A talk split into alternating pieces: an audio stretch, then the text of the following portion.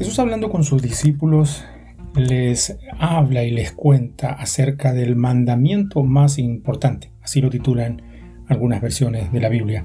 Y en el libro de Mateo, capítulo 22, el versículo 37 y 38, Jesús les enseña amar al Señor, tu Dios, con todo tu corazón, con toda tu alma y con toda tu mente. Este es el primer mandamiento y el más importante, dice la versión Nueva Traducción Viviente. Cuando alguien se pone a buscarle defectos a otra persona, puede tener la plena seguridad de los encontrará, pues no existe ni un solo ser humano que sea perfecto.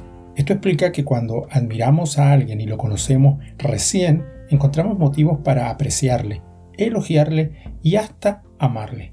Mas cuando nos adentramos en su intimidad, examinándolo minuciosamente, entonces aparecen los defectos que no habíamos percibido a simple vista y nos desencantamos. Es así que a aquella persona a la que admiramos ahora lo criticamos sin piedad. Dios no nos ama por ser pecadores, sino que nos ama a pesar de ser pecadores. El ser pecador no es un motivo por el cual Dios no nos ama, sino que su amor es tan grande que puede pasar por alto el hecho de que seamos pecadores.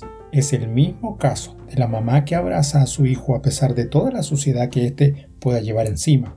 Dios hace lo mismo, nos acepta a pesar de ser pecadores, luego nos limpia del pecado, nos da una nueva naturaleza de santidad, pone dentro de nosotros al Espíritu Santo, nos rodea de ángeles para que nos cuiden y nos nombra coherederos con Cristo de todas sus inmensas riquezas. Él es el Dios que nos ama para santificarnos, en lugar de santificarnos para amarnos. Mejor pongamos los pies sobre la tierra y entendamos que nunca vamos a encontrar ni cónyuges, ni padres, ni hijos, ni iglesia, ni cristianos perfectos.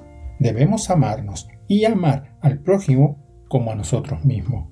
La imperfección no debe ser excusa para seguir el mal. Bendiciones.